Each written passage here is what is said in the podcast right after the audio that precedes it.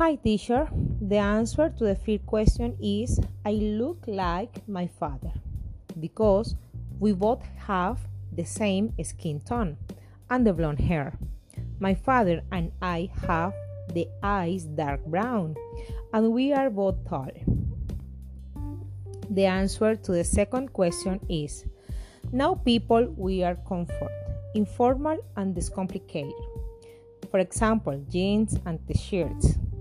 It is also depend to their jobs because, for example, women normally use blouse, dresses, high heels, pants, or depend her jobs. The men use pants, shorts, skirts. In Cartagena, it is not usual to wear tie. However, in these days of the pandemic, many people only wear pajamas to be at home. The hairstyle is traditional. The women prefer the long hair.